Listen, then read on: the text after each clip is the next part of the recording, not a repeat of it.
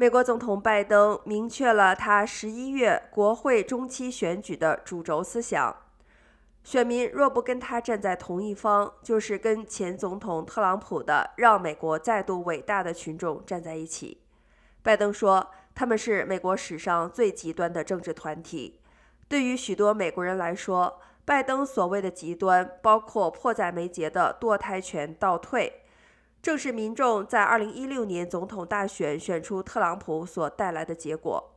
若共和党在11月中期选举赢得联邦众议院或参议院的多数次席，或甚至拿下两院的多数次席，民调数据显示完全有这个可能。